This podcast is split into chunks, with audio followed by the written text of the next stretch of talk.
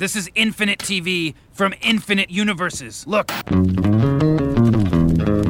J'ai un Gilles de la Tourette inversé. Je crie que des trucs très sympas. L'horreur. Someone once told me time is a flat circle. My log has something to tell you. Do you know it? I don't believe we've been introduced. Salut à toutes, salut à tous, bienvenue dans l'épisode 74 d'un épisode et j'arrête, le podcast 100% série de l'ACS, l'association française des critiques de séries, en partenariat avec Binge Audio. Et cette semaine, nous allons analyser les liaisons dangereuses qu'entretiennent depuis toujours les séries et les films. Next one, next one, next one, next Whoa, one. wait, wait, wait, wait. What? What? That's the last one. Alors le cinéma était là le premier, il faut bien l'avouer, dès les années 1900. Quasiment dès sa naissance, il est un peu chouchouté et considéré comme un art à part entière, le fameux 7e art. Environ 50 ans plus tard vont naître les séries, en même temps que l'invention de la télévision. Elles deviendront le 8e art ou le 7e art et demi, un titre un peu honorifique car malgré l'avènement d'œuvres sérielles majeures, le cinéma a conservé longtemps sa prédominance sur sa petite sœur. Alors presque un centenaire plus tard, le paradigme a un peu changé. Les séries ont gagné leur lettre de noblesse depuis les années 2000. Des articles comme euh, Les séries sont devenues meilleures que les films fleurissent dans des médias prestigieux, on en a lu beaucoup. Mais est-ce que c'est vraiment le cas? Avec des formats de plus en plus longs, une obsession grandissante pour l'esthétique visuelle, parfois même au détriment de la narration, est-ce que les séries ne seraient-elles pas en train de devenir des films pour être reconnues à leur juste valeur? Est-ce qu'elles ne sont pas en train de perdre leur âme? Ici Marion Lité de Combini. Autour de la table, j'accueille la réalisatrice Émilie Sémiranotte. Oui, on est comme ça. De Vanity Fair et Glamour. Salut Marion. Le producteur Damien Leblanc, Leblanc pardon, de Première. Bonsoir Marion. Et le chef-op Eric Bouche de Téléstar. Salut Marion. Salut. Alors ensemble, nous allons tenter de sauver les séries de leur relation codépendante avec le cinéma. Non, je rigole, ça c'est mission impossible. Michael, there are so many people out there with your background, and I guess they're proud, but they're really fed up. Have you ever heard of the Romanovs? Of course. The Russian royal family? Yes. I'm a descendant. I'm a Romanov. And you're just pretending. I'll never understand why people are impressed. It's history. Alors ces dernières années, comme je le disais, la durée des séries s'est vraiment allongée. On n'a plus trop le 42 minutes imposé par les networks, c'était pour caser leur publicité. Et euh, ça, ça a été balayé par des plateformes comme Netflix. Résultat, on a des épisodes de d'une heure, c'est de plus en plus courant. Et Matt Weiner, donc le père de Mad Men, a lui cette poussé, je trouve, cette logique encore plus loin euh, avec sa série d'anthologie, Les Romanov, qui a été lancée le 12 octobre dernier sur Amazon Prime Video. Chaque épisode dure une heure et demie. En fait, euh, moi, j'ai eu l'impression de faire face à huit films. Euh, Est-ce que vous avez euh, eu l'impression de voir une film ou une série? Émilie ou Damien, allez-y. Euh, non, mais c'est vrai que ce qui est assez étrange dans ce projet, c'est qu'il le dit lui-même. Il dit, euh, lui déjà, il adore le cinéma vraiment. euh, Matthew Weiner, il, c'est un fan du cinéma. Il a même, euh, il a même réalisé un film qui est pas sorti en France euh, il y a, il y a quelques années. Euh, donc voilà. Et là, après Mad Men, qui était donc une grande série, il fait effectivement ces, ces huit épisodes qui sont séparés les uns des autres. Et il l'a dit en fait en promo. Il a dit en fait. Certains, euh, enfin, vous adorez certains épisodes, vous détesterez d'autres, et finalement, c'est pas grave, c'est très bien. Il prend un peu comme exemple Black Mirror. Et alors, on peut, dire plein de choses sur la série, le fait notamment qu'elle est assez décevante pour pas mal de monde, mais en tout cas, sur ce format, c'est vrai que 1h30, moi, personnellement, je trouve ça un tout petit peu long, parce que, euh, pourquoi pas faire des épisodes longs, mais là, euh, il n'a pas toujours la matière dans l'épisode qu'on a vu, en tout cas Mm. En termes de rebondissement, de thématique, parfois il, il pousse le bouchon un peu loin et ça pourrait peut-être à chaque fois durer 20-30 minutes de, de moins. Vous êtes d'accord, euh, Émilie, Eric? Bah, on a l'impression qu'il a envie de tout dire et qu'il n'arrive pas à, tout dire et que du coup il a choisi un format presque par défaut euh, pour essayer de, d'éparpiller un peu son, son propos et euh, mais finalement il n'arrive pas à le rassembler. Et ça donne ces épisodes qui sont assez inégaux euh, à la durée effectivement parfois euh, presque euh, enfin plombante hein, où ça ça ça ça plombe le récit. Et euh, et, et le problème, je trouve, c'est que finalement, on ne sait plus au final ce qu'il voulait dire au départ avec sa série, parce que c'est quand même une série, et on se retrouve face à des films presque indépendants les, uns des autres en genre, en, casting. Enfin voilà, ils ont vraiment, euh, ils sont vraiment très différents les uns des autres. J'en ai vu que trois sur les huit, hein, pour être euh, tout à fait clair. Euh, mais euh, du coup, il part tellement dans tous les sens que voilà, la, la, la, cohérence, la cohésion, elle, elle n'existe pas. Et finalement, oui, enfin, à part la thématique Romanov qui revient presque comme une anecdote, puisque un fil conducteur, elle devient complètement accessoire et obsolète. Donc ça, ça devient pas très logique en fait. Euh, oui, d'abord, il n'a pas réalisé huit films, il a réalisé huit téléfilms, parce que justement, c'est pas projeté en salle. Euh, moi, ça me choque pas vraiment, parce que c'est le, le, le, principe des séries d'anthologie. En effet, on a cité Black Mirror. En France, on a même les meurtras les fameux meurtras.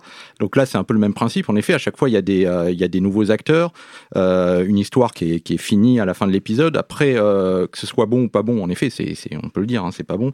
Mais c'est, pas tellement un problème de format, c'est un, c'est un problème de que l'écriture est complètement datée, que c'est c'est, enfin moi j'en ai vu trois aussi. Les trois épisodes que j'ai vus, c'est, euh, c'est hallucinant à quel point c'est mauvais. C'est, euh, c'est quasi irregardable. Hein. On a l'impression d'un, d'un truc, euh, d'un mauvais Woody Allen. C'est-à-dire que euh, c'est, euh, ça fait très très daté euh, avec des personnages hyper caricaturaux. Sauf que c'est pas drôle comme Woody Allen. Il n'y a pas le génie de Woody Allen. Mais ça, c'est un autre problème. C'est pas le, c'est pas le problème du format, c'est le problème de l'écriture. Moi, pour moi, le fait que ça dure une heure et demie, c'est pas tellement gênant parce qu'en effet, c'est comme des téléfilms euh, d'une heure et demie. C'est vraiment là, euh, pas, alors peut-être parce que Mad Men, ça se passait dans les années 50, donc le côté daté était moins gênant. Mais là, c'est, euh, c'est effrayant. En même temps, c'était quand même une série très moderne, qui, qui vraiment reflétait notre Oui. époque euh, aussi, qui parlait pas que des années 60 et Oui, qui parlait aussi que, du monde euh, contemporain. Là, pour le coup, ça s'inscrit euh, nulle part dans une, tempor- une temporalité qui est presque annihilée. Euh, c'est ça qui est assez gênant aussi, je trouve, dans, cette série. Vous avez pas l'impression quand même qu'il a voulu... euh, parce que tu parles de téléfilm, Eric, c'est peut-être toi l'impression que tu as eue, mais moi j'ai eu l'impression qu'il s'est fait plaisir. Il a plutôt fait un caprice de vieux cinéaste, enfin un, truc de gamin qu'il avait envie de faire peut- peut-être depuis 10, euh, 10 ou 20 ans. Et il se donne quand même les moyens du cinéma avec des acteurs qui sont pas des acteurs de téléfilm. Quoi. Là, on n'est pas sur... euh, Il y a des très bons acteurs dans non, mais on est sur Isabelle Huppert, on est sur, Oui, oui, euh, non, sur ce genre de- d'actrice, quoi. Tout à fait, mais je, enfin moi le, le format en lui-même me choque pas. Ce qui m'a Mm. choqué, c'est le, euh, c'est l'écriture en elle-même que j'ai trouvé incroyablement datée. et, euh, mais le format, euh, pour moi, m'a pas dérangé. Donc on est tous d'accord pour dire que c'est vraiment pas bien les Romanov ou Damien tu euh, Alors t'as justement, envie- moi- je sens que tu as envie de défendre un tout Ouais, petit moi- peu moi, le je suis- projet. Je suis un petit peu moins critique que mes camarades, c'est-à-dire que globalement, sur ce qu'on a vu pour l'instant, c'est raté. Mais moi, j'arrive à trouver un fil rouge quand même, c'est-à-dire qu'effectivement, le, le fil rouge, il est un peu dur à suivre au niveau narratif parce que c'est vrai que c'est censé tous être descendants des Romanov, mais ça marche pas forcément bien. Mais moi, le, le fil rouge, mon fil rouge à moi, ce qui fait, ce qui me maintient et qui donne envie de voir chaque épisode, c'est que je trouve que à chaque fois, euh, il y a un lien quand même avec Mad qui est jamais le même. Et ça, ça me passionne vraiment. Et c'est-à-dire que, alors effectivement, je sais pas si c'est une bonne chose ou une mauvaise chose de- que ce soit constamment renvoyé à sa série d'avant. Mais par exemple, voilà, moi, le deuxième épisode, euh, les relations de couple qu'il y a me font penser aux relations de couple dans euh, Mad Men. Puis dans le troisième, rien à voir, si ça parle plus du tout de relations de couple, mais là, il y a euh, des clins d'œil à Kubrick. euh, parce voilà, il y a des clins d'œil à Shining dans cet épisode-là. Tout comme dans Mad Men, il y avait un épisode de la saison 7 qui était un clin d'œil à 2001, voilà. Et donc, moi, chaque épisode m'intéresse dans le rapport qu'il a à Mad Men. Mais le problème, c'est que c'est pas entre eux qui se répondent, donc c'est pas vraiment une série réussie, quoi. Enfin, c'est. Mais ce euh, que t'aimes, toi, c'est les clins d'œil un peu méta euh, qu'il peut y avoir au cinéma ou à ses œuvres précédentes. Mais Bah, qu'est-ce qu'elle raconte oui. cette œuvre-là fin- au final? C'est Bah, ça qui. pour euh, l'instant, avant, de voir hein. la fin, on pourrait dire que ça parle quand même de euh, voilà des mécanismes un peu de domination sociale, de- du fait qu'il y, a- il y a toujours des inégalités qui perdurent euh, à travers les époques. Ça, c'est un peu un des thèmes de Mad Men aussi. Là, on- pour l'instant, on, on le trouve quand même ce côté un petit peu euh, social, euh, inégalité, etc. Mais bon, attendons de Le voir la suite. c'est traité de manière tellement euh, caricaturale. Le premier épisode, Oui, là, c'est euh, euh, oui, c'est le vrai. premier Ça, épisode, c'est effrayant sur euh, le- la, la jeune musulmane qui euh, qui vient au service avec la, la, la, la tante qui est raciste et qui va devenir, qui va comprendre. C'est euh, c'est hallucinant quand même. Enfin moi. Le problème du format, c'est que du coup, il perd tout l'avantage de la série classique avec le, le- la narration au long cours. C'est-à-dire qu'en étant contraint à un format très court, pour le coup, euh, de 90 minutes, il fait que effleurer les sujets au lieu de rentrer euh, vraiment dans le cœur du sujet. Et, euh, et du coup, voilà, il, a, il a toutes les, toutes les inconvénients, tous les inconvénients du cinéma au lieu de, de, de, de profiter des, des bienfaits de la série. On peut peut-être s'attarder un peu, si on a tous vu l'épisode 3, euh, que je trouve quand même un peu intéressant par rapport à la problématique de ce soir euh, du cinéma et des séries. Donc euh, cet épisode met en scène Isabelle Huppert dans le rôle d'une réalisatrice assez imprévisible et assez dure à, comprendre pour son actrice principale, qui est incarnée par Christina Hendricks, qui donc jouait Joan dans Mad Men. Je trouve que cet épisode était quand même un peu meilleur et, euh, et en fait peut-être parler aussi de la façon dont Matt Weiner euh, travaille euh, lui-même avec ses actrices, je ne sais pas, mais il y a quelque chose de, de méta et d'intéressant dans le fait de comme ça d'interroger le rapport d'une réalisatrice à son actrice. Bah, voilà, là, pour le coup, je suis complètement d'accord avec toi et j'ai pas mal aimé même cet épisode, je Mm. dirais presque beaucoup, mais après je, je l'aime d'une manière très indépendante et en dehors de la série. Euh. Oui. De ce que ça dit des Romanov, Oui, oui. ça dit pas grand-chose parce que finalement euh, elle Non. joue, euh, elle joue une mini-série justement les, les Romanov, elle est l'une Mm. l'une des protagonistes dans la série. Mais finalement c'est pas une descendante non plus de, des Romanov, ni Huppert ni Hendrix. Et par contre ce que ce que cet épisode dit de la création en tant qu'actrice, du rapport réalisateur, Mm. actrice, tout ça, il y a plein de choses qui sont très très intéressantes, je trouve. Ça m'a fait penser un peu à euh, All About Eve, un petit peu. Il y a un- une petite résonance avec euh, avec ça. Euh, Il y, a, il y a plein de choses qui sont très belles et très réussies. Le giallo aussi, qui est un peu évoqué dans Mm. le style. Il y, a, il y a des choses très très bien. Mais après, si on doit remettre cet épisode-là dans son contexte d'une série télévisée, il perd un peu de son sens. Ouais, c'est pour ça que moi j'aurais tendance à dire que c'est une série de films et il va y avoir des films qui sont très mauvais comme le premier et le troisième. euh, moi je le trouve très intéressant et j'ai limite envie de le revoir pour euh, bien cerner tous les euh, tous les clins d'œil et toutes les problématiques qui, qui sont creusées dedans. Bon, en tout cas, on va revenir au titre un peu provoque quand même de ce podcast qui est euh, Les séries sont-elles devenues de longs films? On l'a trouvé en fait parce que cette réplique, euh, on est beaucoup, euh, beaucoup de journalistes séries, elle a trouvé absurde et à l'entendre mille fois en conférence de presse, dans la bouche de personnes venues notamment du cinéma et qui arrivent dans le milieu des séries un peu du haut de leur piédestal pour dire j'ai fait un film de 10 heures. Alors le film, le, euh, film, le- euh, l'exemple le plus probant et extrême, on va dire en France, hein, c'est celui de notre cher ami Bruno Dumont, qui n'accepte pas que son petit quinquin soit une série. Euh, il l'explique hein, souvent chaque nouvelle saison en détail dans les cahiers du cinéma, et ça, ça a son importance, les cahiers du cinéma. Donc là, il est interviewé longuement en général, et il explique sa démarche et, au passage pourquoi son œuvre n'est pas une série. Donc est-ce que c'est grave? Qu'est-ce que vous en pensez de cette condescendance quand même assez française du ciné vers les séries? Bah, comme tu le dis, c'est un problème franco-français, euh, pour le coup, euh, où on a vraiment du mal à, intégrer euh, l'art de la série télé comme un art à part entière euh, et équivalent. C'est-à-dire qu'il faut toujours mettre un comparatif entre les deux et, euh, et mettre le cinéma sur un piédestal par rapport euh, aux séries télé. Bon, là, pour le coup, Bruno Dumont, il a du mal à se mettre en- à assumer le fait qu'il fasse de la série euh, Mm. et pourtant c'est euh, enfin c'est très bien. On peut critiquer euh, un petit peu mais oui il fait quand même des, des séries intéressantes et qui est iconoclaste et, et qui sortent de, de l'ordinaire. Il renouvelle en tout cas la- il participe à la, au renouvellement du genre en France. Après ce problème là il se pose pas à l'étranger. Il se pose pas il se pose pas avec des cinéastes comme euh, des cinéastes américains de renom. Pas à ce point là pas en ces termes. Il n'y a pas cette condescendance moi je trouve euh, de, des grands noms américains vis-à-vis de la télévision euh, Ce de moins c'est en qu'ils moins le, ils le disent pas, mais ils le font quand même. Euh, C'est-à-dire que euh, c'est une réalité, ça, que les euh, que les séries deviennent plus ou moins des longs films. C'est-à-dire qu'en effet, euh, Dumont, lui, euh, dit euh, je fais pas de, de série, c'est une espèce de rejet, mais en tout cas, c'est une réalité. Sharp Object, c'est un film de, de, de 8 heures. Pourquoi Alors, bah, explique-nous pourquoi tu dirais que c'est un film de 8 heures Parce que par exemple, les journalistes séries puristes vont t'expliquer que ce n'est pas possible. Déjà, ça n'existe pas les films de 8 heures. Que donc c'est une mini-série, donc ce serait plus un truc hybride entre le cinéma et les séries. Mais dans la narration, il y a un truc assez spécifique dans les séries, tu vois. Oui, qui n'est pas qu'on ne retrouve pas dans Sharp Object. C'est-à-dire qu'il y a, y a normalement il y a en effet quelque chose de spécifique dans les séries qu'on retrouve plus dans de nombreuses séries. The First là avec Sean Penn, c'est pareil, c'est un, long film. C'est-à-dire que il n'y a pas besoin de ce découpage. hein, C'est un découpage euh, par épisode qui est absolument pas nécess- nécessaire. Il n'y a pas de cliffhanger, il n'y a pas de euh, il y a pas de, euh, ça se passe pas sur une journée, il n'y a pas de thèmes évoqués différents. euh, structure d'un épisode il n'y a pas de, il y a pas de euh, structure de série. En fait, c'est en effet, c'est un film qui a été découpé arbitrairement en huit épisodes, mais qui qu'on pourrait voir en une fois. C'est une histoire complète. Pour moi, c'est pas, c'est, c'est en effet, c'est un long film. Quand on regarde Sharp Object, je vois pas la, la différence.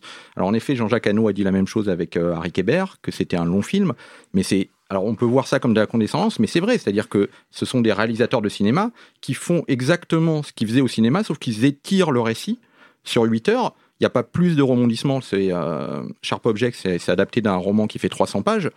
Euh, Il y a eu euh, Gone Girl qui est adapté de la même romancière, etc., qui tient sur un film de deux heures, qui tient très bien. Simplement sur Sharp Object, il n'y a pas plus de matériel scénar- scénaristique. Simplement, il a été décidé pour la télévision de l'étirer, en effet, sur 8 heures. Mais c'est un, un long film. Mais tu penses que ça, a eu la, ça aurait eu la même richesse euh, si Sharp Object avait été euh, adapté en film de deux heures? Parce que tu dis que c'est un long film, je vois dans, pourquoi tu le dis, mais quand même les personnages évoluent. Dans Sharp Object, on, on a des, euh, des détails de la psychologie qu'on n'aurait pas sur un film de deux heures, puisque là, on est sur quand même sept, euh, sept épisodes. Non, mais il y a moyen, euh, il y, a- il y a moyen de développer euh, des personnages sur euh, sur de nombreux épisodes. Par exemple, Lost, les personnages évoluent au fil des épisodes, mais il y a quand même une, une structure narrative euh, c'est-à-dire avec en effet des thèmes différents évoqués par euh, chacun des épisodes, avec un début, une fin, plus ou moins. Là, il y a- pas ça. Il y a pas de, il y a un seul thème, plus ou moins, qui est un ou deux thèmes qui sont évoqués dans Sharp Object, qui sont étirés sur 8 heures. Mais il y a- y, y plein de séries actuellement qui sont comme ça. Je te sens bouillir, Damien. Alors, peut-être pour revenir à ta question, moi, moi, Ouais. je dirais pas qu'il y a forcément une condescendance française parce que il y a quand même des petits nouveaux, notamment qui arrivent là, euh, euh, Ad Vitam Oui. de Thomas Caillet Ouais. ou Hippocrate de Thomas Lilti. Et qui jouent le jeu de la série. Ouais, eux, ils ont vraiment un discours quand on les interviewe, quand on voit même leur, leur série.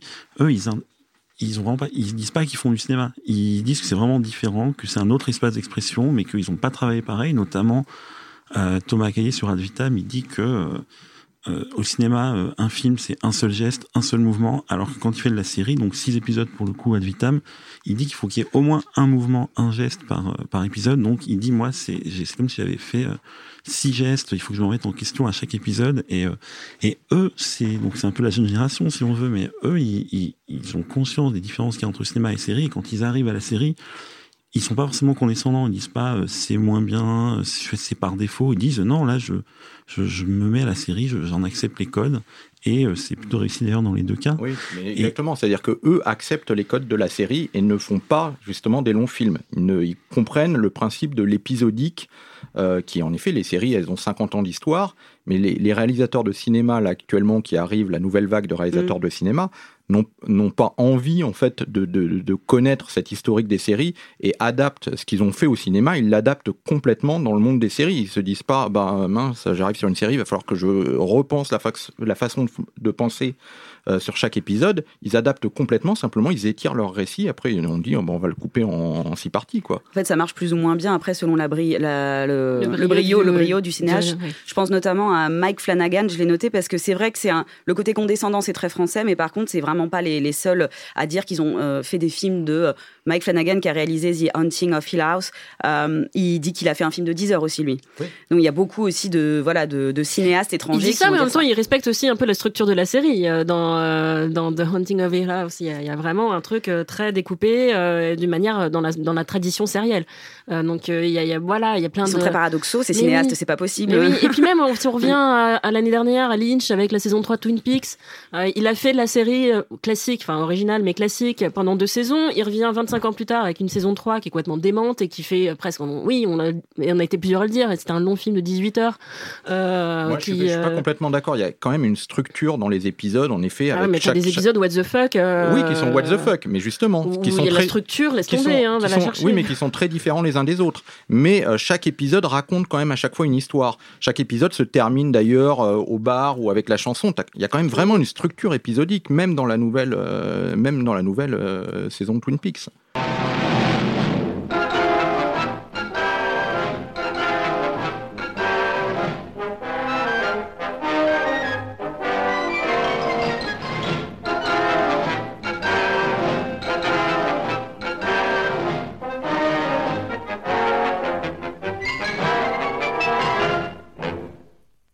This is an axe.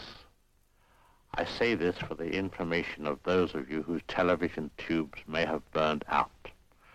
I wish to reach the widest possible audience. Les cinéastes, justement, on en parlait, ils ont toujours été s'encanailler sur le petit écran, chacun à leur manière.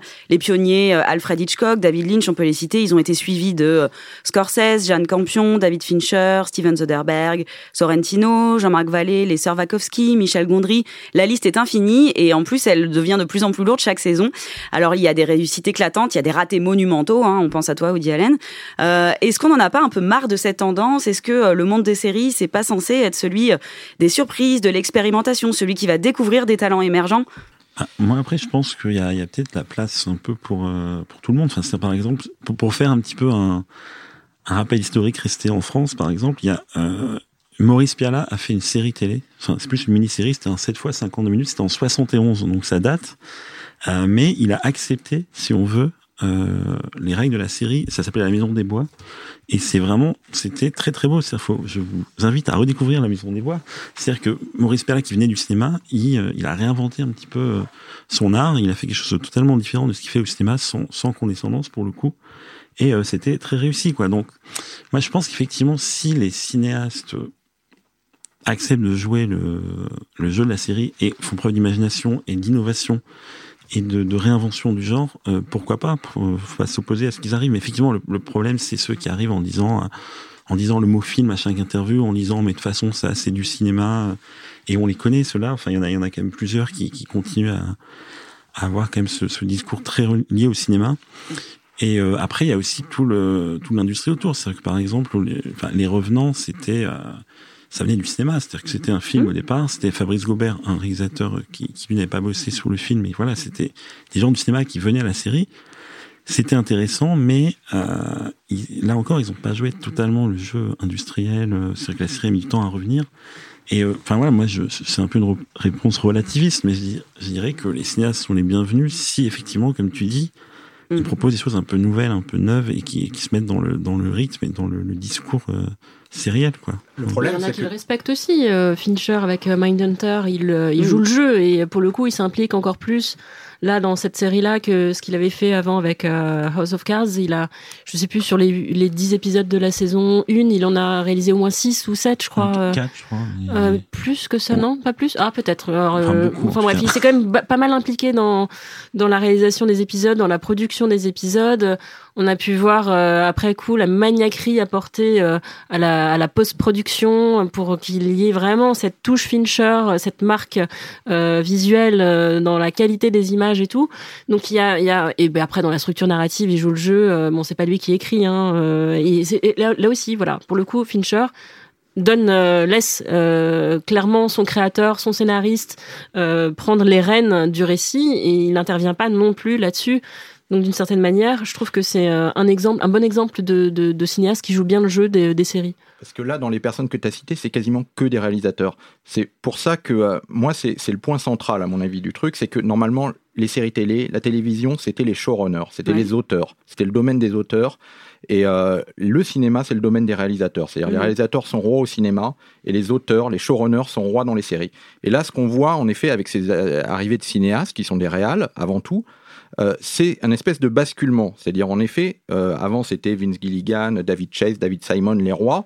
Là, on a des euh, Martin Scorsese, etc., qui arrivent. Et donc, il y a un basculement, en effet, de la- de, du- de l'auteur roi vers le réalisateur roi. C'est pour ça qu'on a ce- cette espèce de euh, sensation que maintenant on voit des, fi- des films longs et que c'est- une réalité, que de plus en plus c'est des films longs. Parce que, donc il y a, y un basculement de la. Avant c'était plus le fond, le, le texte qui était important. Maintenant c'est la, la forme qui, euh, qui commence à primer. Et ce, euh, moi, je le regrette, ce basculement, évidemment, parce que je trouvais ça bien qu'il y, ait- il y ait les deux, on peut avoir les deux. Mais là, j'ai l'impression que le cinéma, en fait, c'est sont en train de phagocyter euh, quelque part le, euh, les séries qui étaient le, le- de- la, la chasse gardée des auteurs, des showrunners et euh, le tro- fameux troisième âge d'or des, des séries, etc. avec David Chase et compagnie. C'est des auteurs, c'est pas des, des- c'est pas des réals. Et là, ce qui est en train de se, se passer, c'est en effet, c'est un changement de, de, de, de, valeur entre les deux et de, De prise qui de pouvoir, de prise de pouvoir, Et oui, des et réals. pour- Et pour quelques, quelques personnes qui vont vraiment, enfin quelques réalisateurs qui vont innover comme Zoderberg ou comme les sœurs Wachowski, on en a combien qui arrivent et qui font ce qu'ils font déjà au cinéma et qui du coup euh, prennent la place peut-être, sont euh, toujours euh, plus, enfin sont attirés par les Netflix et compagnie qui leur, qui leur offrent des, des ponts d'or, ouais, alors qu'à côté peut-être ils pourraient financer trois séries complètement originales de, de personnes pas connues quoi. Oui, le problème aussi de, c'est de certains cinéastes du coup qui trouvent une liberté et un financement à la télévision ou sur les plateformes Netflix, Amazon ou autres, qu'ils ont du mal à retrouver à- ou, ou du moins à conserver euh, au cinéma par, par les studios classiques et du coup bah ils, voilà ils, viennent envahir euh, le, terrain de jeu de la télévision. Alors justement, on parlait de Martin Scorsese et euh, son cas est intéressant parce qu'il a récemment expliqué vraiment la semaine dernière dans une interview euh, que s'il avait réalisé tout vinyle euh, et si donc il s'en était occupé à fond, sa série n'aurait pas été un échec. Donc là, il cite un peu l'école Zoderberg et encore Zoderberg, il écrivait pas non plus sa série, mais il gérait tout le reste, The Nick. Et il cite du So- Sorrentino aussi. Alors est-ce que vous pensez que c'est comme ça qu'on fait une bonne série quand on vient du cinéma et qu'on connaît rien à ce médium? Est-ce qu'il n'est pas un peu présomptueux aussi de penser que voilà, s'il avait réalisé tout vinyle, Si la j'avais série bo- serait un si j'avais chef-d'œuvre bossé, peut-être que ça aurait marché. Euh, c'est euh, non, c'est pas très, euh, c'est pas très humble de sa part. Et puis c'est exactement, enfin, on en revient à ce que tu disais, Eric. il faut, oui, enfin là, il- il- si tu laisses pas la primeur au showrunner, au créateur, au scénariste, d'abord c'est ça la série télé, c'est d'abord quelque chose à dire. c'est l'écrit d'abord qui qui prend le dessus. Si le réal veut absolument s'imposer comme la star de, de la série, c'est qu'il a rien compris. C'est vrai que Scorsese, dans cette déclaration, il, il revient un petit peu au, au mythe de l'auteur-réalisateur tout Oui. puissant, où ça serait s'il y a une vision, un auteur-réalisateur euh, qui fait tout, ça va être génial. Alors qu'effectivement, la série, c'est quand même plus délégué, c'est quand même plus travaillé en équipe, même s'il y a effectivement une vision du showrunner. Et je crois qu'il a dit aussi que euh, il aurait dû rester 3-4 ans sur la série, Oui, mais alors, fallait effectivement, comme tu dis, fallait qu'il prenne le temps, fallait qu'il le fasse. Et, euh, sauf qu'effectivement, Scorsese, c'est l'exemple de peut-être des cinéastes qui, euh, viennent un peu faire de la série, puis qui repartent faire un film, et qui n'ont pas forcément encore intégré l'idée que, comme le fait Eric Rochant en France sur le Bureau des légendes, si tu veux faire une grande série, il ben, faut rester 4, 5, 6 ans dessus, arrêter euh, quasiment le cinéma pendant ce temps-là, et peut-être revenir au cinéma après. Donc euh, voilà, Et Scorsese... il proposait quelque chose, parce que Scor- Scorsese, quand il fait le pilote de Boardwalk Empire, il, il se s'autocite euh, dix fois dans le pilote, quoi. C'est, euh, c'est, euh, je rends hommage à moi-même. euh, Enfin, c'est, c'est, c'est sympa, mais c'est quand même assez insupportable, quoi. Il a rien Et- d'autre à proposer. Et si la série est- a finalement été une réussite, c'est bien parce qu'il s'est, il est pas resté très longtemps en fait. Il a fait le pilote, il a siphonné le budget, puis après il est parti et euh, donc euh, Terrence Winter a pris la main sur euh, sur le scénario, le script et finalement la série elle a raconté de très belles choses. Elle a duré cinq belles saisons et c'est une réussite sans Scorsese d'ailleurs. Exactement. Oui, mais il y a beaucoup de, de chaînes de toute façon qui achètent le nom. Hein. C'est-à-dire qu'ils Oui. demandent à Scorsese de venir pour pouvoir en ce moment en, en peak TV. On a besoin d'avoir un nom. Pour euh, il y a tellement de séries, on se dit euh, bah voilà, moi ma série elle a Scorsese. Alors Scorsese il vient en effet, il fait un épisode, il se casse, mais euh, mais peu importe, ça permet de lancer le lancer le truc. On l'a rhabillé pour l'hiver la Scorsese. Tout commença lorsque les grands anneaux furent forgés. Trois furent donnés aux elfes, immortels, les plus sages et les plus respectables de tous les êtres. Sept aux seigneurs nains, grands mineurs et sculpteurs de la montagne. Et neuf, neuf anneaux furent donnés à la race des hommes, qui par-dessus tout désiraient le pouvoir car à travers ces anneaux furent transmises la force et la volonté de gouverner chaque race. Mais ils furent tous dupés, car un autre anneau fut forgé. Sur les terres du Mordor, dans les flammes de la montagne du destin, Sauron, le seigneur des ténèbres, forgea en secret un maître anneau pour gouverner tous les autres. Dans cet anneau, il déversa sa cruauté, sa malveillance et sa volonté de dominer toute vie. Un anneau pour les gouverner tous. Alors les liaisons euh, ciné-séries s'explorent aussi à travers les, des adaptations des deux côtés et en ce moment, euh, dans le monde des séries, on est aux prémices de multiples adaptations de blockbusters ciné en série. On a Le Seigneur des Anneaux chez Amazon, Watchmen chez HBO, Le Monde de Narnia, je sais plus chez qui. euh, on Euh, a Netflix, je crois. ah, Netflix, ouais, c'est vrai. On a Star Wars qui est en préparation du côté de Disney. Bref, euh, est-ce qu'on n'est pas en train de devenir la poubelle jaune, celle du recyclage des cartons du cinéma, Alors, les séries? le, le Seigneur des Anneaux, c'est quand même un roman de Tolkien avant d'être un vrai. blockbuster ciné. Oui, enfin, Euh, est-ce qu'il y aurait la série s'il n'y avait pas eu un blockbuster ciné avant? Peut-être, mais c'est quand même à la base, c'est quand même un roman de Tolkien. Watchmen, c'est un comics d'Alan Moore qui est un comics génial, qui a eu beaucoup plus de succès d'ailleurs que le film, qui a eu un, un succès euh, assez assez moyen. Donc c'est pas euh, c'est pas des adaptations de, de ciné. Moi, ça me dérange pas qu'on adapte des, des romans, des euh, surtout qu'apparemment ça va pas être du tout la même chose. Hein. Euh, Tolkien, Le Seigneur des Anneaux, c'est c'est pas une adaptation du Seigneur des Anneaux, c'est ouais, ouais. euh, une adaptation de de- euh, d'avant, de ce qui se passe avant. Euh, Watchmen, il a dit Damon Lindelof, il a dit qu'il adapterait pas non plus le comics euh, qui créerait de nouvelles histoires en s'inspirant de, euh, de, de l'univers des, des Watchmen. Moi, euh, vraiment, par exemple, typiquement, Watchmen, c'est quelque chose que j'attends énormément parce que il y a Damon Lindelof derrière, qui Mhm. pour le coup, lui, sait ce que c'est qu'une série. Va pas faire, enfin j'espère, il va pas faire un long film de 13 heures, mais il va, il va faire une vraie On a compris que t'aimais pas les longs films. hein.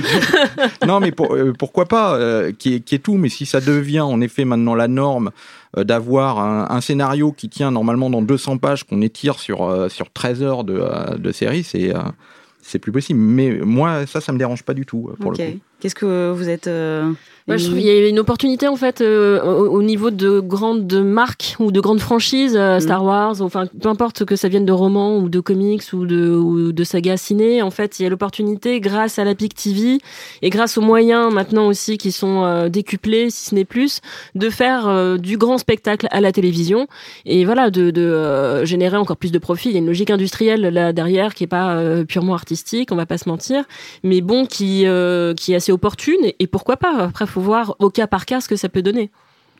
On a des exemples de blockbusters euh, ciné déclinés en série avec succès qui sont pas complètement cheap parce que jusqu'ici, il me semble que c'est plutôt un peu pas génial. Non, mais il y a le. Parce que, bon, quand on dit Seigneur des Anneaux, il y a Game of Thrones qui est pareil, qui est une adaptation de- d'un roman. qui va peut-être faire le chemin inverse parce qu'on Voilà. a, ils ont, on a parlé d'un d'un éventuel film Game of Thrones. Mais euh, euh, ouais. donc c'est- c'est c'est plus ce succès de Game of Thrones qui a entraîné le, le Seigneur des Anneaux que le succès cinéma d'ailleurs, euh, qui a entraîné le Seigneur des, des- la mise en chantier du Ah, Seigneur oui, oui. des Anneaux à la Oui, en série. Je, je pense effectivement que ça, une partie de ce dont on parle, c'est des sagas littéraires au départ, et je pense effectivement que la série peut-être maintenant peut supporter euh, cette ambition-là, peut-être grâce à Game of Thrones, de faire des grandes grandes sagas en série, là où c'était un petit peu euh, l'exclusivité du cinéma. Avant, le cinéma Mm. avait un peu le- la primeur là-dessus. Par exemple, euh, je crois que la BBC va bientôt adapter À la croisée des mondes, Oui, aussi, ouais, qui est une ouais, saga littéraire et qui pour le coup a pas marché au cinéma. C'est-à-dire qu'ils ont essayé au cinéma, ça a pas marché du tout. Ils ont fait qu'un film avec Nicole Kidman. Et là, la série a peut-être les épaules maintenant pour faire ces sagas littéraires, euh, ce qui était effectivement le, le domaine réservé peut-être du cinéma il y a encore euh, 10-15 ans. Quoi. Et pour le coup, c'est peut-être Star Wars l'intrus dans le truc. En C'est fait. vrai. Euh, Qu'est-ce qu'ils viennent foutre en série en fait? C'est Disney. Non mais toujours pareil, la base ça va être le scénario. Est-ce qu'ils ont des histoires à raconter sur euh, t- trois saisons de, euh, de 15 épisodes chacun ou 10 épisodes chacun? C'est la question est est-ce qu'ils ont des, des, des histoires à raconter sur une nouvelle trilogie? Donc euh, c'est la base. Euh, voilà, le problème c'est que maintenant de plus en plus, il n'y a pas, moi je trouve pas la base scénaristique euh, suffisante. On a vu les séries Netflix aussi Marvel qui, qui ont été annulées, là, Luke Cage, etc. Scénaristiquement, c'était pas possible. C'était quasi intenable les 13 heures de tellement il se passe rien pendant 13 heures. C'est euh, au bout d'un moment, c'est une souffrance hein, de regarder euh, Iron Fist ou, euh, ou Luke Cage tellement. C'est quand même pire de regarder Iron Fist que Luke Cage quand même. Mais d'un point de vue scénaristique, après c'est c'est plus visuellement, mais d'un point de vue scénaristique, il y a rien qui justifie 13 épisodes On de est une d'accord. heure de, euh, sur de le, Luke le format Cage. 13, euh, oui, oui. C'est euh, Alors que, euh, au contraire, en fait, c'est vrai que Le Seigneur des Anneaux ou Watchmen, c'est des formats et où on peut se demander si finalement, bon, le ciné a sauté dessus parce qu'ils avaient plus de moyens, mais en fait, comme c'est feuilletonnant, il y a beaucoup plus de choses et de matière à raconter. Peut-être que c'est des, parfois la série est m- mieux adaptée. Naturellement, ouais, elle aurait plus vocation de à, à vivre. Mm. en, en série télé plutôt qu'au cinéma, ouais, c'est clair. Alors pour rester dans, euh, dans au cinéma, euh, le, le père des Sopranos, David Chase, lui, il comparait l'expérience d'aller au cinéma avec celle d'aller à l'église. Euh, et lui, euh, on parle quand même d'un mec qui a contribué à révolutionner le monde des séries, mais il prépare un préquel des Sopranos au cinéma. Alexandre Astier, il lâche toujours pas euh, les, euh, il continue de caresser l'espoir de financer un jour un film Camelot. Alors pourquoi ces hommes qui ont euh, révolutionné un peu le petit écran à leur manière, chacun rêvent encore de grand écran Est-ce que vous avez une explication? Bah, David Chase, il a toujours rêvé de grand écran. Euh, C'est-à-dire que euh, Les Sopranos, au départ, ça devait être un film. Euh, lui, il a été traumatisé par la télévision. Il a bossé euh, 30 ans dans les networks euh, comme scénariste. Il en a, il en est revenu euh, traumatisé. Il était complètement dépressif, euh, etc. Il, euh, il a détesté ça. Il a pu caser son scénar à HBO alors qu'il voulait en faire un film, euh, qui désespérait avec son scénar dans la main pendant des années. Mm. Donc c'est son rêve, c'est son rêve. Il a toujours voulu faire ça. Donc on peut, on peut, on peut tout à fait le, on peut tout à fait le comprendre. Maintenant. Maintenant, euh, et Alexandre Astier, c'est pareil. euh, les dernières, les dernières saisons de Camelot, on dirait des films. hein, donc, euh, Bah, moi, j'ai l'impression dans ta question effectivement qu'il y, a- il y a quand même toujours ce prestige du cinéma. Alors, Ouais, c'est pas forcément les comparer parce que on- maintenant, on est dans un monde, si on veut, où on n'est plus, on, on est plus obligé d'opposer cinéma et série. On n'est plus obligé de faire de concurrence entre les deux. Mais là, le, il y en a qui ont envie de faire les deux. C'est-à-dire que le cinéma garde cette espèce de, de prestige de la salle, de voir un film en salle, ensemble. Et c'est vrai que c'est un art qui, qui, euh, qui s'est affaibli peut-être au fil des années, mais qui a toujours la capacité de se réinventer. C'est-à-dire qu'on a l'impression que tous les dix ans, le cinéma, il se, il renaît un peu de ses cendres. Enfin voilà, il y a, il y a déjà euh, presque dix ans, il y avait eu euh, Avatar, qui était le film en 3D, c'était un peu le Mhm. retour de la 3D. Et le cinéma essaie toujours de, de, de garder son, euh, son attrait, et donc il attire toujours pas mal de monde. Et je, je répondis juste ce que tu as dit tout à l'heure, tu disais les films de 8 heures, ça n'existe pas.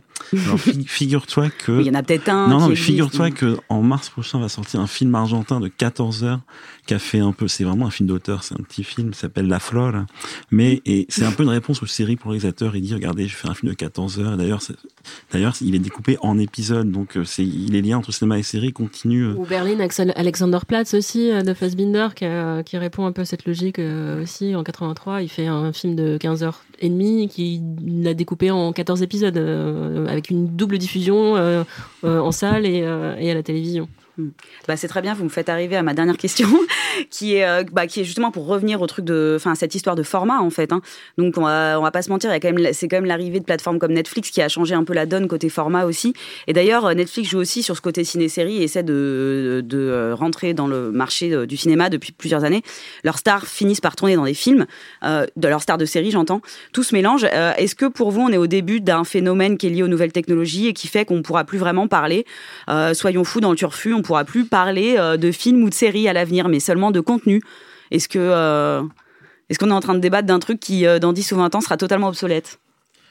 Je pense que la distinction entre film et série, elle va durer longtemps. Ouais. Par contre, effectivement, euh, si on prend l'exemple de Roma d'Alfonso Cuarón, qui est un film Netflix, mais qui va pas sortir au cinéma en France et qui a quand même eu le Lion d'Or à Venise, donc c'est-à-dire que c'est un, c'est un film qui a eu un prix dans un festival de cinéma, mais qui est un film Netflix. Donc, je pense que maintenant, on associe vachement Netflix à euh, être chez soi devant euh, la télé. Donc, c'est, je pense que la distinction film-série, on l'a fait encore pour l'instant. Mais, euh, effectivement, de plus en plus flou comme frontière. Ouais, c'est surtout entre film euh, au cinéma ou film chez soi. C'est vrai Mm. que, comme tu dis, les frontières vont être très floues. euh. Et peut-être que les derniers épisodes de Game of Thrones auront droit à une projection en salle euh, pour l'événement. Moi, euh, moi c'est vrai que je suis pas pour les opposer. Je trouvais ça bien qu'il y ait les deux justement. Ce que je regrette, c'est qu'un peu cette euh, différence euh, disparaisse. J'aime bien, j'aime bien le cinéma, j'aime bien les séries, mais j'aime bien avoir ces deux expériences différentes. Comme j'aime bien le rock, j'aime bien la musique classique. J'aime pas quand des rockers jouent avec un orchestre symphonique. Je trouve ça, je trouve ça naze. Mais euh, voilà. Et malheureusement, j'espère qu'on perdra pas cette différence. qu'on va quand même garder euh, les deux avec chacun leur qualité, chacun leurs défauts. Et euh, pourquoi pas qu'il y ait des expériences de temps en temps, qu'il y en ait qui ont envie de faire des, films de 8 heures, mais que quand même on, puisse garder cette distinction entre les deux et, euh, chacun trouver son plaisir euh, différent.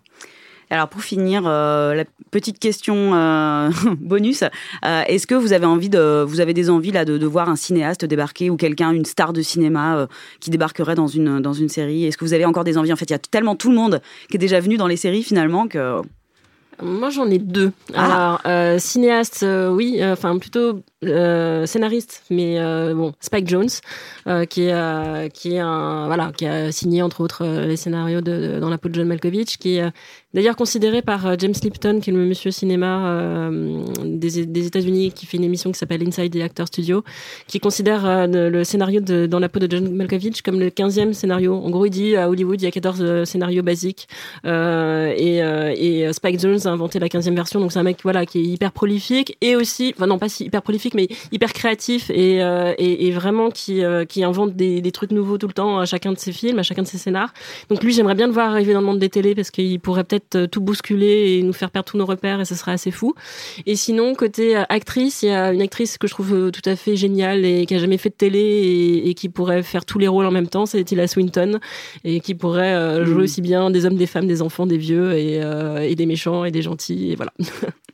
des envies. Non, moi, euh, j'en, moi, j'en ai pas, du coup, ouais, bah, bien. justement, parce Bah, que j'aime Émilie en bien a donné deux, euh, ouais, ouais, voilà. ouais. Bah, moi, je dirais peut-être. euh, pourquoi pas Paul Verhoeven? Parce que Paul Verhoeven, euh, au cinéma, il a quand même développé un, un style un peu, un peu violent, un peu incisif. Et pourquoi pas Il est un petit peu âgé maintenant, mais pourquoi pas Et peut-être plus jeune, Céline Sciamma, une réalisatrice française, Hmm. qui, qui a fait Bande de filles, Tomboy.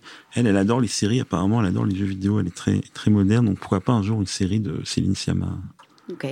Alors euh, bah moi du coup j'attends quand même l'arrivée de euh, Meryl Streep dans Big Little Lies parce que Meryl Streep c'est quand même un petit peu genre le le summum de euh, de la de la resta du cinéma qui vient dans quoi. les séries.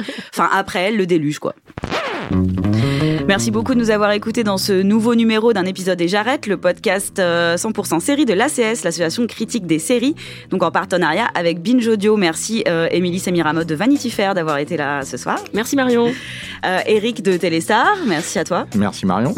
Et Damien de Première. Bonne soirée. Euh, la semaine prochaine, euh, on vous accueille pour un nouveau podcast euh, qui sera consacré à Hippocrate, la nouvelle série euh, médicale de Canal+, et ce sera un podcast présenté par Pierre Langlais. Ciao Next one, next one, next one, next Whoa, one. wait, what, wait, wait, wait. What? What? That's the last one.